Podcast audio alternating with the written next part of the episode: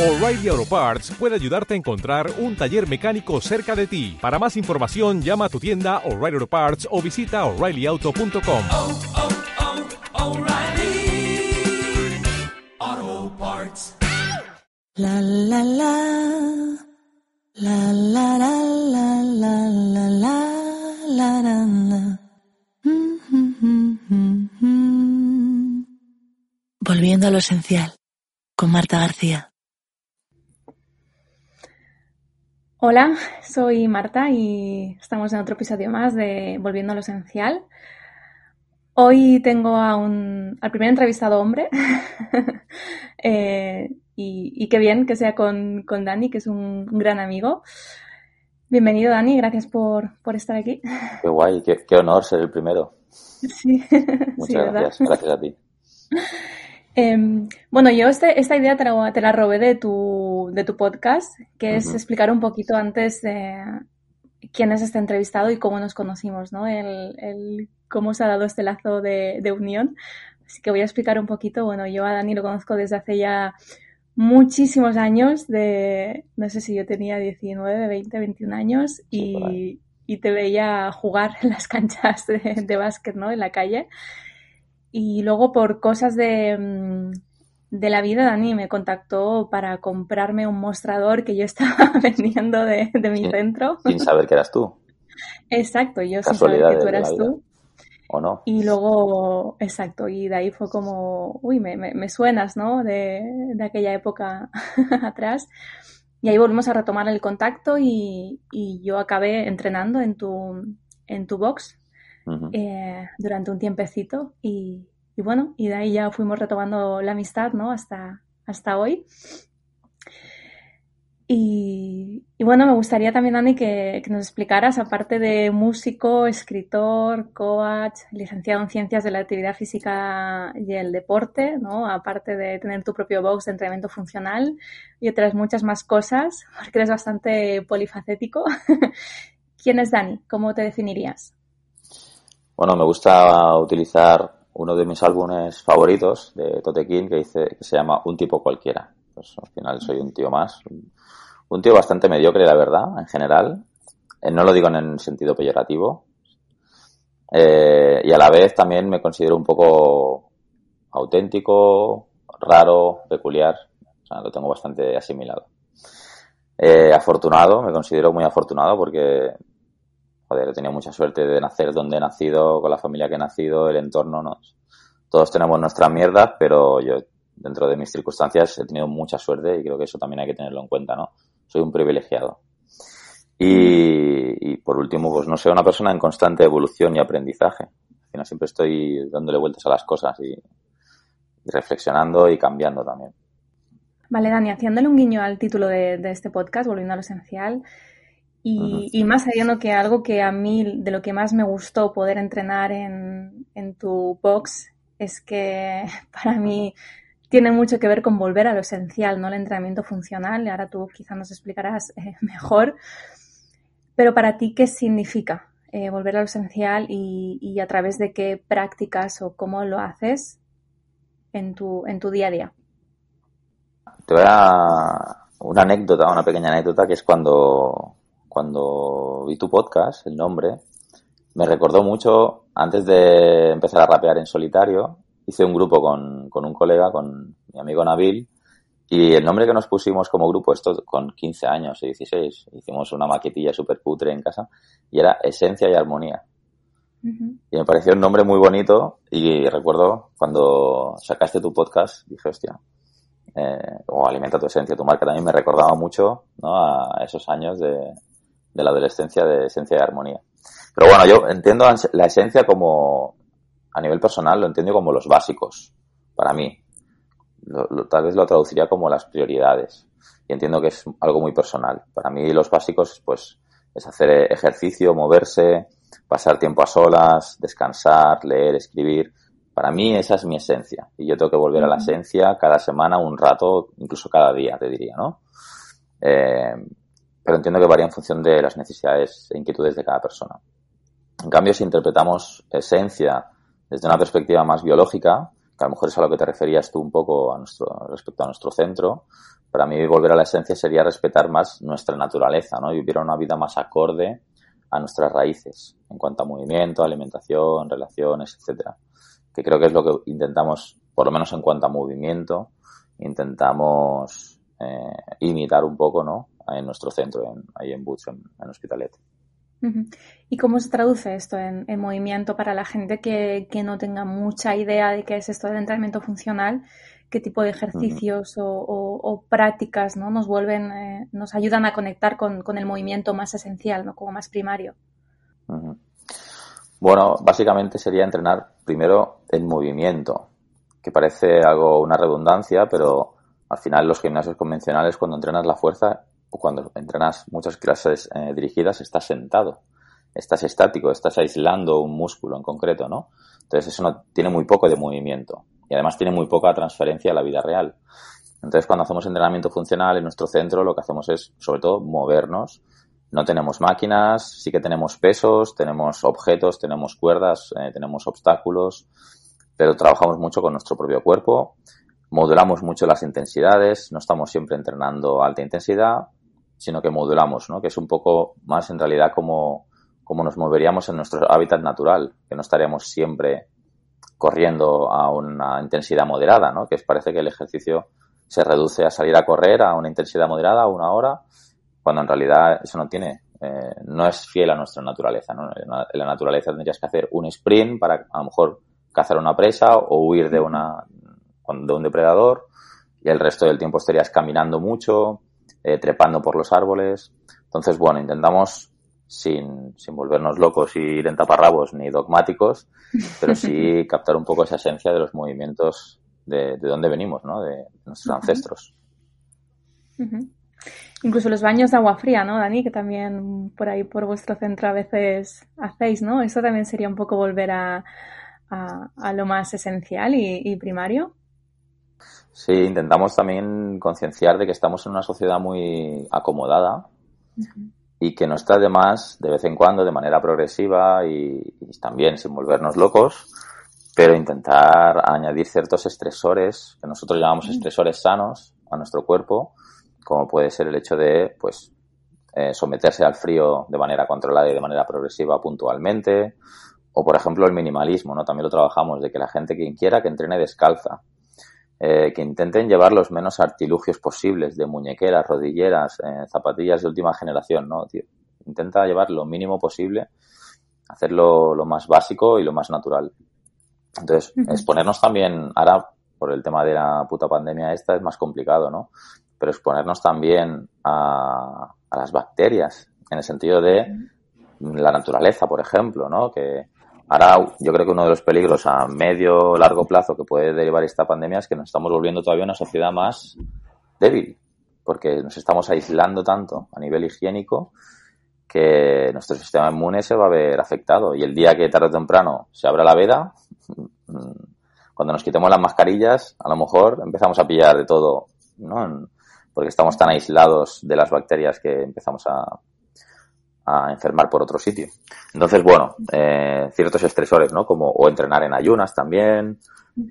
Eh, y el tema de los baños de hielo, pues, pues sí, también es, o no hace falta a lo mejor hacerse baños de hielo, pero de vez en cuando una ducha fría o intentar llevar menos ropa, no abrigarse a la, al menor, ¿no? A la menor sensación de frío ya abrigarse, ¿no? Que a veces también Exacto. la gente- o también aquí en Barcelona lo vemos mucho, bueno, en el resto de España seguro que también, eh, que, que mucha gente se viste en función del calendario.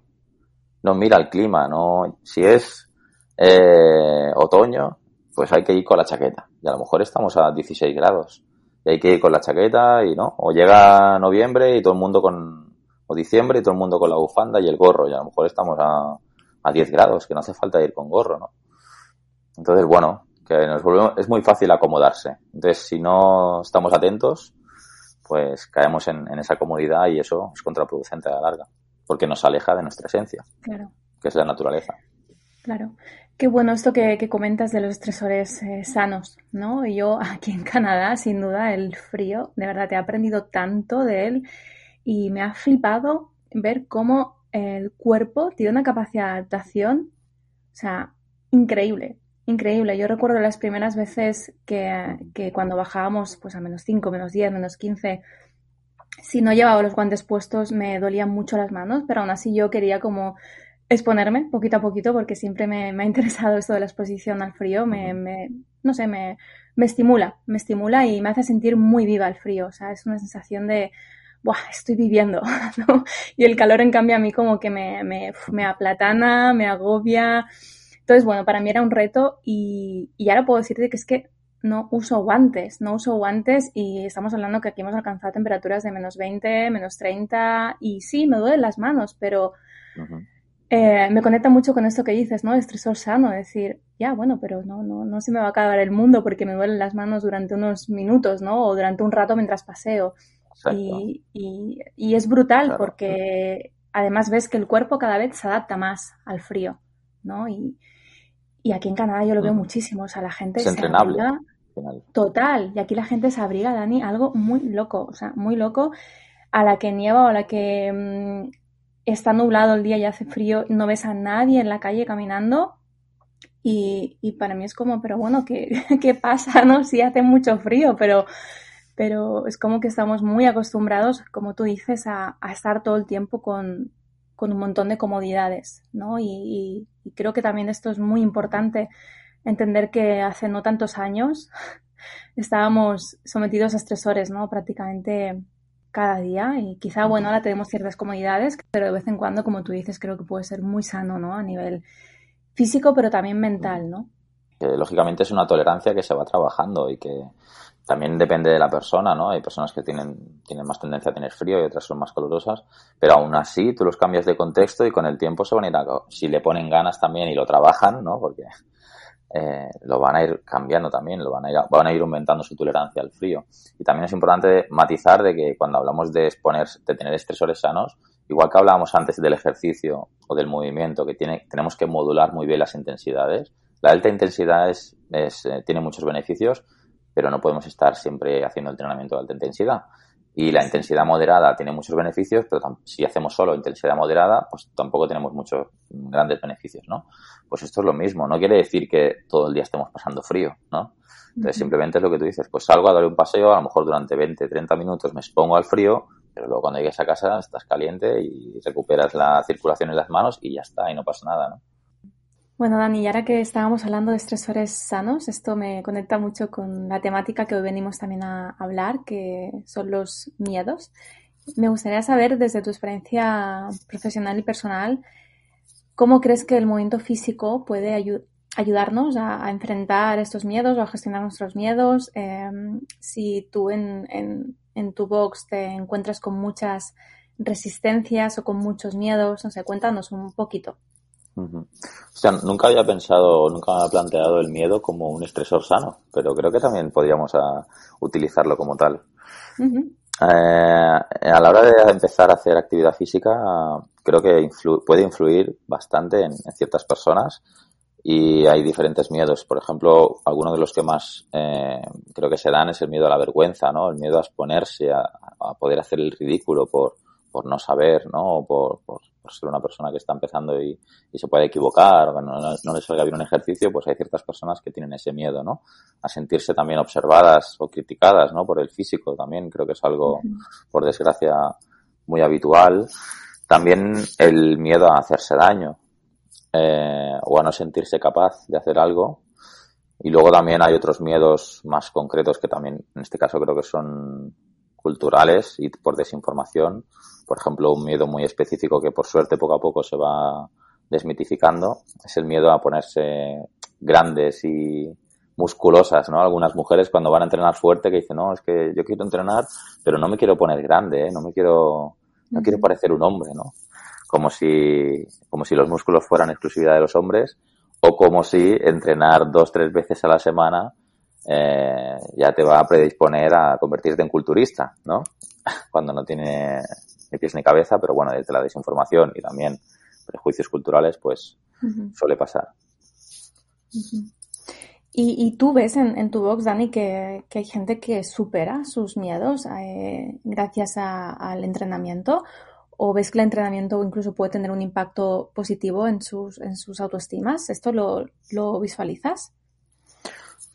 Rotundamente sí. O sea, creo que, que el movimiento y el ejercicio puede ayudar a enfrentarnos y a gestionar mejor el miedo. Eh, yo siempre pongo el, el, ejemplo de trepar la cuerda. Nosotros tenemos una cuerda de 6 metros y, y, para algunas personas subir esa cuerda es como pues un reto, ¿no? Y les da miedo, entre otras cosas porque no se ven capaces. Pero con el tiempo, si, si empiezan a entrenar con nosotros, a, bueno, con nosotros o con quien sea, ¿no? pues empiezan a entrenar eh, a base de experiencia, de, de, mejorar su fuerza, de aprendizaje también, porque también tiene una técnica saber Exacto. subir la cuerda, ¿no? Eh, sobre todo de manera progresiva, ¿no? No es poniendo a la persona que ya suba seis metros, sino eh, de manera muy escalonada, pues poco a poco van viendo cómo progresan hasta que al cabo de X meses, depende de la persona, pues lo consigue. Y, y, lógicamente, pues para ellas es como, muchas veces se produce como un cambio de chip, ¿no? Decir, ostras, esto hace X meses parecía imposible y al final lo he conseguido, ¿no? Y aunque me haya dado miedo, he sido capaz de hacerlo porque ya me he visto capaz de afrontar ese miedo, ¿no? Entonces yo creo que eso muchas veces luego lo tienen, lo transfieren a, la vida real, a su día a día. Y, eso es lo, lo, bonito del ejercicio, ¿no? Que creo que es, es un símil muy parecido a al día a día, a la vida. Totalmente eh, eh, de acuerdo contigo, Dani. Yo recuerdo cuando empecé a subir esa cuerda, que al principio no lograba hacer más de dos palmos y el día que logré subirla hasta arriba, eh, yo me recuerdo, ¿no? Llegar a casa como súper contenta de, guau, he subido la cuerda, ¿no? Y, muy conectada con, tu poder personal, que es tan importante también para nuestra autoestima, ¿no? Y para sentir que siempre hay algo que podemos hacer con, con las emociones que aparecen, con los conflictos que aparecen, ¿no? Y, y, con el miedo. Porque si algo tiene el miedo es que muchas veces nos, nos hace que nos posicionemos como en un lugar de parálisis, ¿no? Como de, de nos victimiza, ¿no? Como si no pudiéramos hacer nada. Y, y por supuesto, tenemos un poder personal bastante, bastante grande, ¿no? En el que poder exponernos, como es que es el ejemplo tal cual que decías de la cuerda, ¿no? Pues poquito a poquito, con las herramientas eh, necesarias, ¿no? De una manera muy progresiva, pero el miedo está ahí también para, para eso, ¿no? Para recordarnos nuestro poder personal y para recordarnos nuestra, nuestra propia eh, valía. No hay otra forma de, de trabajar la valentía si no es a través del miedo. También me gustaría, me gustaría en cuanto al movimiento, al ejercicio y, a, y referente al miedo, me gustaría añadir también como un matiz y es que lógicamente sí que nos puede ayudar, ¿no? Y, y, luego eso tiene una transferencia a la vida real, pero en cuanto a movimiento, porque es lo único, lo que tengo cierta experiencia y de, de lo que quiero hablar, luego no sé si tú prefieres también especificar si también tiene transferencia a otras cosas, pero en cuanto a movimiento, también a veces hay que preguntarse es hasta qué punto todas las personas tienen que afrontar sus miedos. Uh -huh. Y voy a poner algunos ejemplos. A mí, por ejemplo, eh, me flipa el parkour. O sea, yo veo un, un, atleta o un atleta de parkour, que son los que hacen acrobacias en el mobiliario urbano, ¿no? Que son capaces de eh, desplazarse en línea recta de un punto a otro, pasando por encima de todo lo que se encuentran, ¿no? Y trepando uh -huh. como, como Spiderman pues a mí me, me flipa, pero por otro lado pienso, ostras, es que no me, apetece, o sea, no me apetece nada eh, hacerme daño, lesionarme, correr unos riesgos para mí tan altos, ¿no? Uh -huh. Yo saltar un muro, trepar la cuerda, pero hasta qué punto estoy dispuesto a asumir el riesgo de realmente saltar de un balcón a otro, por ponerte un ejemplo, ¿no? Que lógicamente para llegar a hacer eso haría una progresión también. Pero es una actividad, pues lógicamente con riesgos, ¿no? O otro ejemplo, mi madre con casi 60 años que va a cumplir ahora, que está hecha una campeona, también entrena con nosotros. Y, recuerdo que uno de los ejercicios también que da mucho respeto a, muchas personas es saltar al cajón. Tenemos un cajón de madera, entonces hay que saltar y subirse al cajón, ¿no? Que hay diferentes, eh, diferentes alturas. La más bajita son 50 centímetros, si no recuerdo mal, pero aún así también tenemos como un tronco más pequeño, que a lo mejor serán unos 35 centímetros aproximadamente, que hay como adaptación, ¿no? Para aquellas personas que al de 50 no llegan, pues salgan, salten al de 35, ¿vale? Yo recuerdo de madre que al principio, después de llevar un tiempo entrenando, ya era capaz de subirse, saltar al cajón, ¿no? Y, y de un salto, con los dos pies a la vez, subirse, ¿vale? Pero luego llegó un punto que por, por H o por B, eh, le empezó a coger miedo. Y, que recuerden, no tuvo ningún susto. Pero no sé si presenció la caída de otra persona o, o se golpeó la rodilla en algún movimiento y tenía miedo que le pasara lo mismo en el cajón. No sé exactamente bien bien cómo fue, pero le empezó a coger miedo, ¿no? Y al principio fui como muy insistente en plan, pero mamá, si tú ya has sido capaz de superar el, el cajón, ¿por qué ahora vas a dejar de hacerlo? Vas a retroceder, ¿no? Si tú antes lo hacías, eh, vamos a ir poco a poco, otra vez, subiendo la altura, pero no te rindas, ¿no? Hay que, lo típico, ¿no? Hay que afrontar ese miedo, hay que salir de la zona de confort, etcétera. Hasta que llegó un punto que al final también acepté en plan, bueno, pero ¿y qué necesidad tiene de mi madre de saltar al cajón? Bastante hace ya con venir a entrenar, con, además de que ella tiene su trabajo, que, es una persona muy activa y tiene un trabajo también muy físico, eh, como cocinera en un colegio. ¿Qué necesidad tiene de saltar al cajón? A lo mejor mmm, me es suficiente con que suba al cajón como si fuera un escalón, ¿no? Entonces, bueno, eh, también es importante eso, que no nos confundan, o, o por lo menos en cuanto a movimiento, ¿no? Que ya pensemos que no, el miedo hay que afrontarlo siempre y hay que hacer todo lo que nos dé miedo, hay que hacerlo. O sea, pues a lo mejor tampoco ese es el mensaje, ¿no? Así es, así es, total, totalmente. Al final es importante entender cuando un miedo, eh, por no enfrentarlo, te está limitando, ¿no? Y realmente está haciendo que tu vida y tu día a día sean, empeoren, ¿no? La, la calidad, por así decirlo.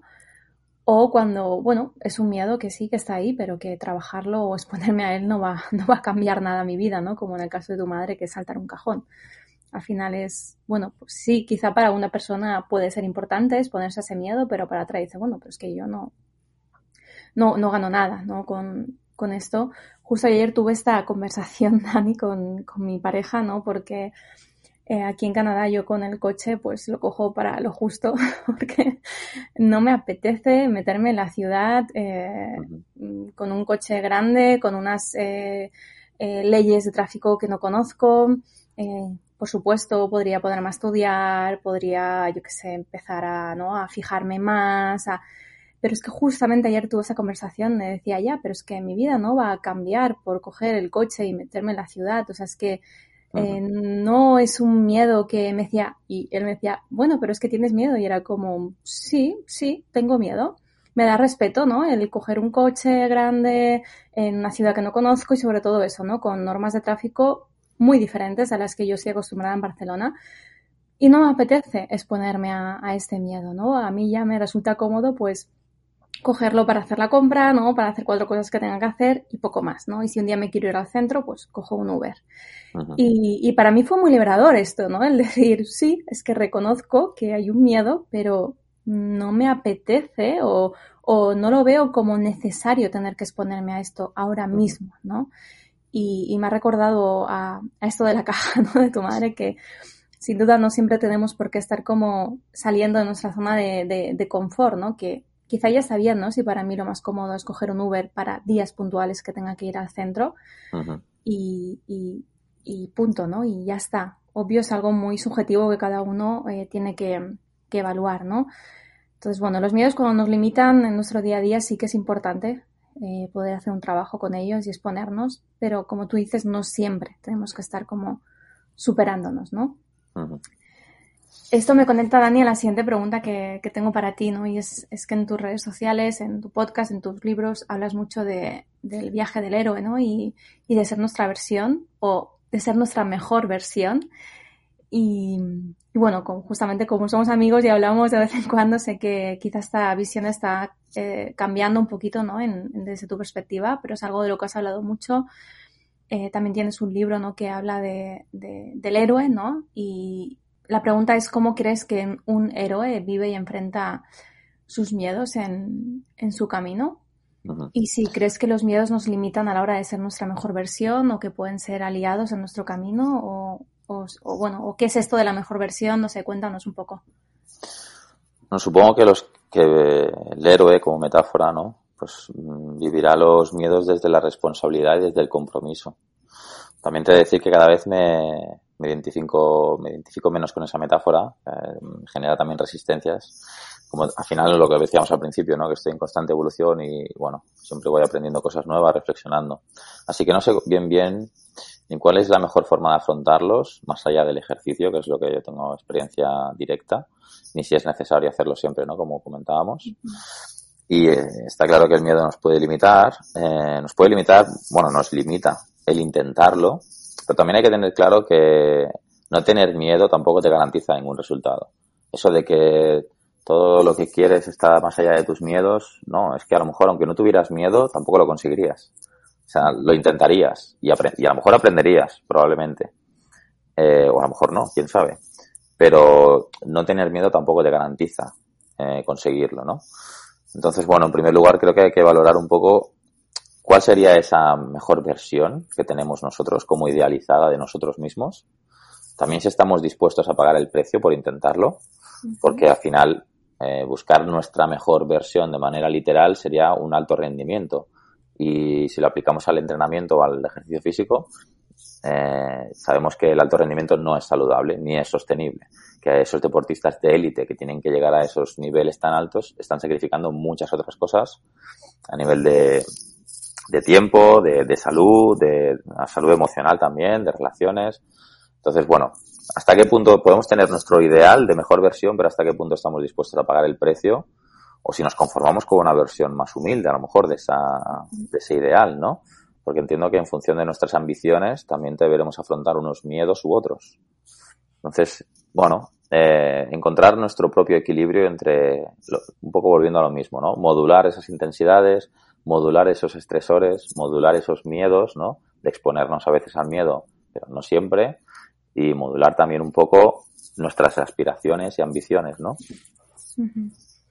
Qué importante esto, esto que dices, eh, Dani, porque el ir como detrás siempre de nuestra mejor versión para algunas personas puede ser funcional y resultarle retador y positivo, pero yo desde mi experiencia profesional también puedo decirte que muchas veces es, es lo opuesto, ¿no? Es súper contraproducente porque eh, a veces en esta mejor versión nos imaginamos eh, pues a mí sin miedos, ¿no? Dando lo mejor todo el tiempo, sintiendo seguridad todo el tiempo, eh, controlando mi mente todo el tiempo y puede ser muy desgastante y, y además de, de, de, no realista, ¿no? Porque ¿dónde dejamos nuestra humanidad en, en, esta mejor versión, ¿no?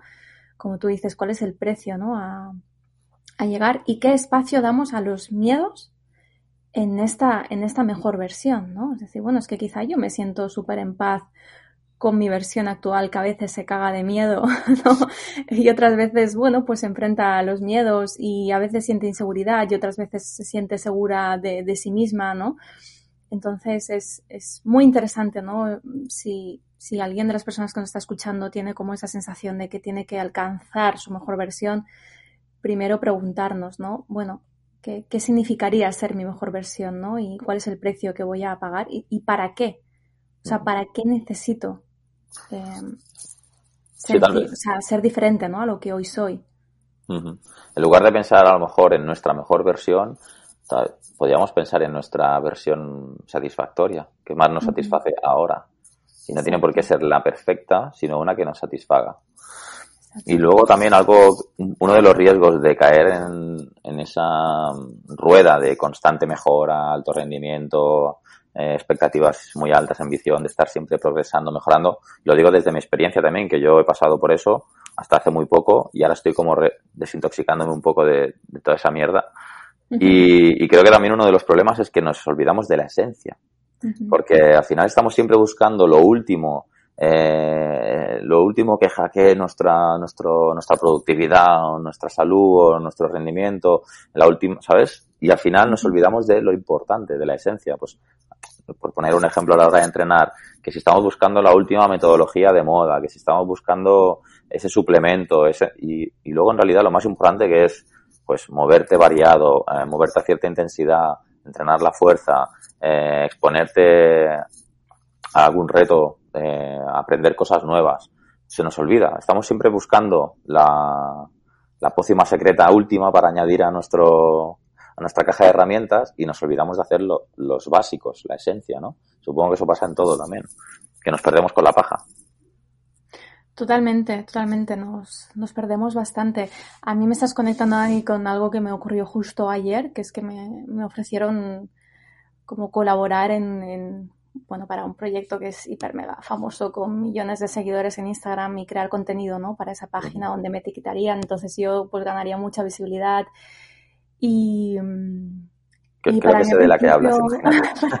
para mí al principio fue como un, wow, qué, qué oportunidad, ¿no? Qué oportunidad de, bueno, primero porque me encanta divulgar, obviamente, y, y- y siento que con mi mensaje y con mis conocimientos y con mi experiencia, pues puedo ayudar, ¿no? A otras personas, que de eso se, se trata mi, mi trabajo.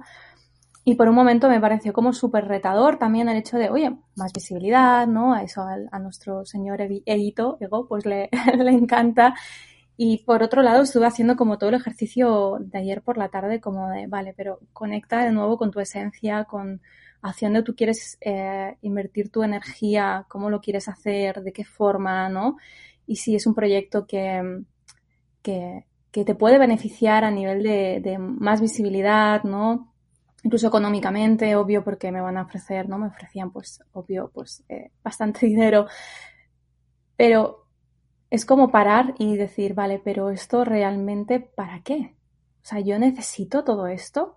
Me va, me va a aportar más calma y esa fue una pregunta que para mí, debo decirte que todavía estoy ahí como rumiando un poco, ¿eh? La, la decisión, porque no la he tomado todavía definitiva, pero una pregunta que a mí, eh, para mí es muy clave es, ¿esto me va a aportar más calma o me la va a quitar? Y, y ahí tenemos una, una, una gran, ¿no? Como, bueno, sí, un, un camino, ¿no? Que se abre a explorar y, y sobre todo desde qué lugar, ¿no? Y, y está bien, ¿eh? Si decides hacer algo para, para superarte, para intentar ser tu mejor versión, para tener más visibilidad, lo que sea, pero pregúntate, ¿no? Antes de decir que sea una decisión honesta y no desde esta urgencia de, de más, que es un poco lo que a veces ocurre, ¿no? Que estamos en esa rueda de más, más, más, más, pero más, ¿para qué? ¿Para qué? También un poco el sistema, el capitalismo es lo que, a lo que nos lleva, ¿no? A competir constantemente, a consumir más y, y al final tus necesidades, que las tenemos muchos de nosotros, por suerte, en Occidente, las tenemos cubiertas, pero luego siempre estamos aspirando a cubrir otras necesidades y, parece que siempre necesitas más y no te das cuenta de, todo lo que tienes, ¿no? Total, total. Em, sí, y de nuevo vuelvo a meter al miedo por aquí porque mm, creo que en este más y más y más es donde también parece eso, ¿no? Que, que debemos demostrar que, que somos todopoderosos y que, y que, que, bueno, pues eso, ¿no? Como que nada nos aterra y que fíjate qué exitosos somos, ¿no? Hasta dónde hemos llegado y estamos proyectando imágenes, eh, bueno, que creo que no, no, no nos ayudan, ¿no? Para nuestra salud mental a rasgos generales. Em, ahora que nos hablabas de tu experiencia, Dani, no sé si, si mm, te gustaría eh, o serías tan generoso de compartir con, con todas nosotras em, cómo ha sido tu, tu relación con el miedo, ¿no? Si, o sea, actualmente te acompaña algún miedo en específico, si tú como hombre también te, te ha resultado difícil, ¿no? Como poder reconocerlos o expresar o compartir esos miedos, no sé, explícanos un poco cómo es tu relación con, con el miedo. Bueno, cuando, cuando me pasaste las preguntas y las leí, me tuve que parar a pensar eh, en esta pregunta para realmente, a ver, hacer como lluvia de ideas y intentar tomar conciencia ¿no? de, de aquellos miedos más actuales, tal vez, de los que me he dado cuenta una edad más adulta, pero de aquellos miedos que me han acompañado durante más años y a lo mejor no era consciente cuando los tenía, ¿no? Yo creo que siempre desde bastante pequeñito me han acompañado dos miedos eh, que, bueno, creo que todavía me siguen acompañando, pero estos me han acompañado desde siempre, que creo que es por un lado el miedo al conflicto directo. Soy un tío muy tranquilo, muy pacífico. Eh, según algunos esquemas incluso me etiquetarían de paz.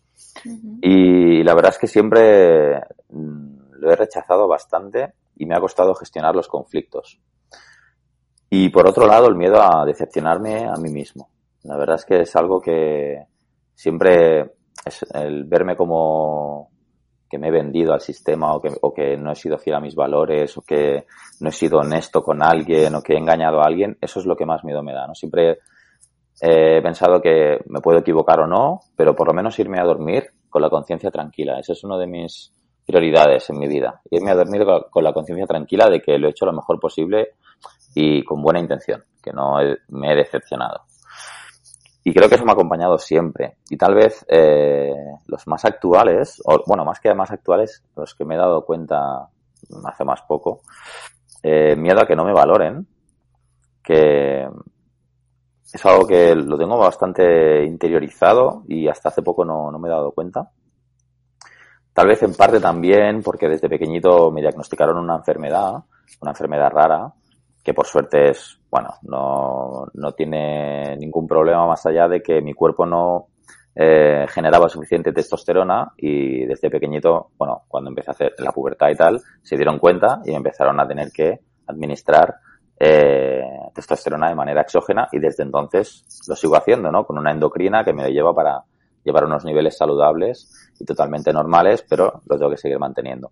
Y supongo que eso también en parte, desde pequeñito, pues, eh, aunque sea de manera inconsciente, me generó un miedo a no sentirme valorado como hombre, ¿no? Porque como que mi cuerpo era de niño, ¿no? Hasta que no me empezaron a proporcionar esa testosterona no hice el cambio. Y eso, de algún modo u otro, estoy seguro que me afectó. Y hoy en día uno de los miedos que más recurrentes que me vienen así sin a veces sin previo aviso es eh, a que se muera Flow, a que se me muera mi perro.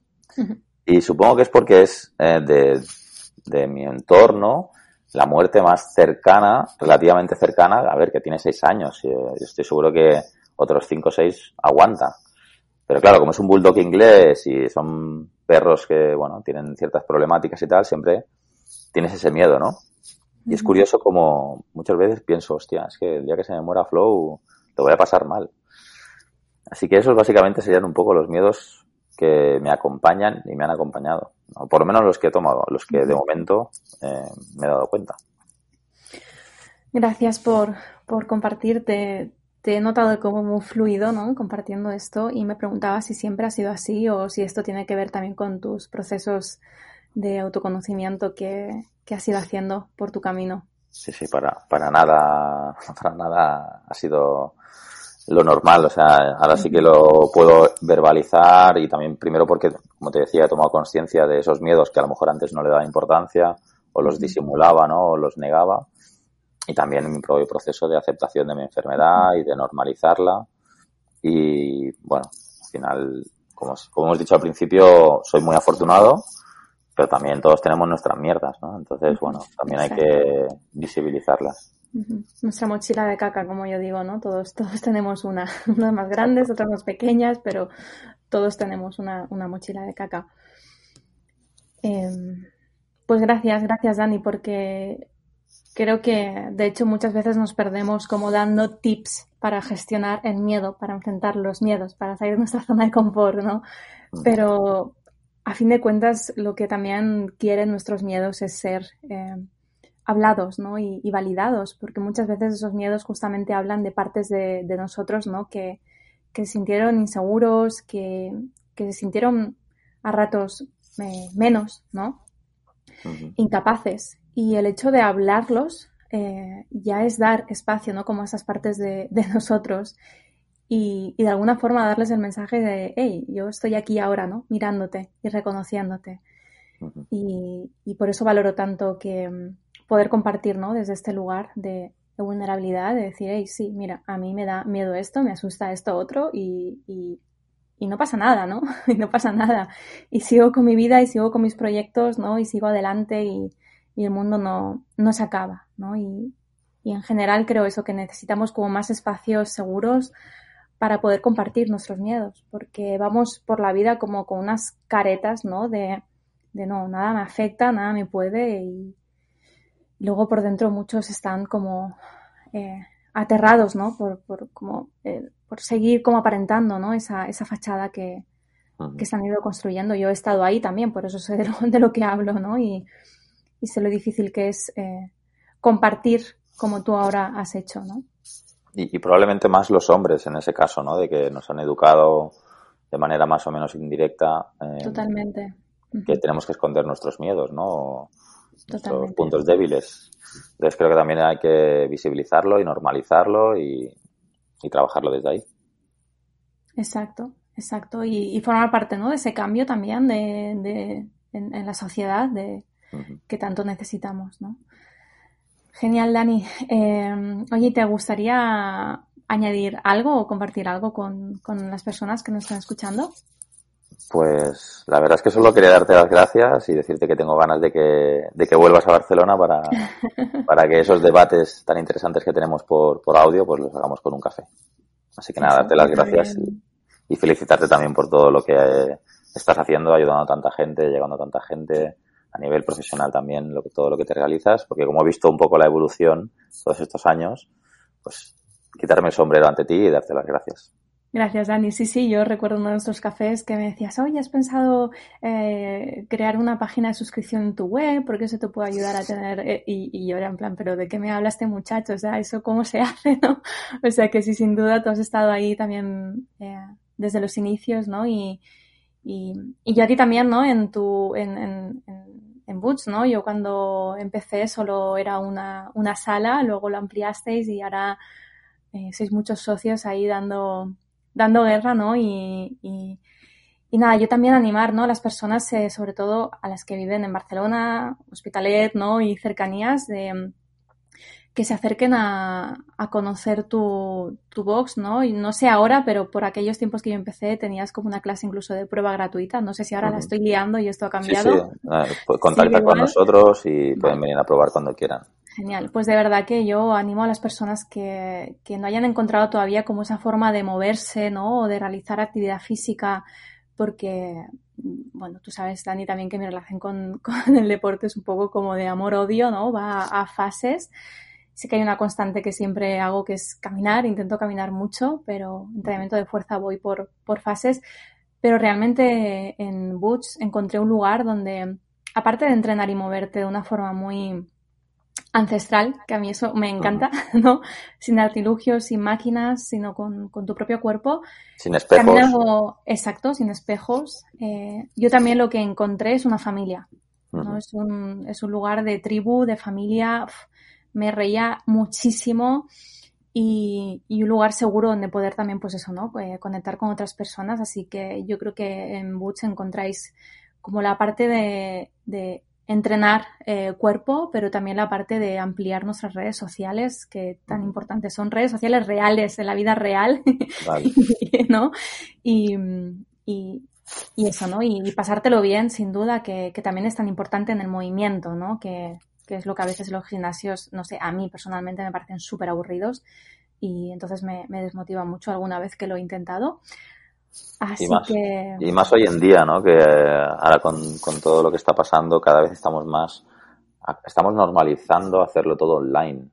Al final somos un animal social y necesitamos Exacto. relacionarnos y nece- necesitamos reírnos, pero tocar a la gente, que ahora a lo mejor no Exacto. podemos, ¿no? Pero bueno, por lo menos tenerla cerca y verla en persona. Y, y por eso para nosotros, eh, como decías, no es solo cuerpo, sino es conciencia y comunidad. Son como nuestros tres, nuestros tres pilares en nuestro centro intentamos fomentarlo los tres con la excusa del entrenamiento, porque es la base para nosotros, pero intentamos también que la gente se tome conciencia de, de ciertos aspectos de su salud y se relacione sobre todo.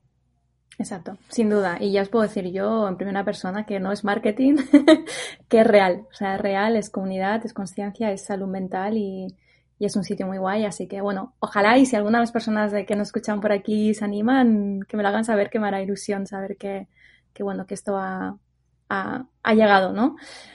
Un placer, eh, Dani. Seguimos hablando, seguimos compartiendo y, y nada, yo también tengo muchas ganas de volver a, a, a Barcelona, a abrazar a toda mi gente. Y, y nada, que, que vaya muy bien el día, la tarde. Pues nada, Marta, un abrazo muy grande y nos vemos muy pronto entonces. Y gracias Venga. también a vuestros oyentes. Espero que les haya gustado. Seguro que sí. Chao. Un abrazo.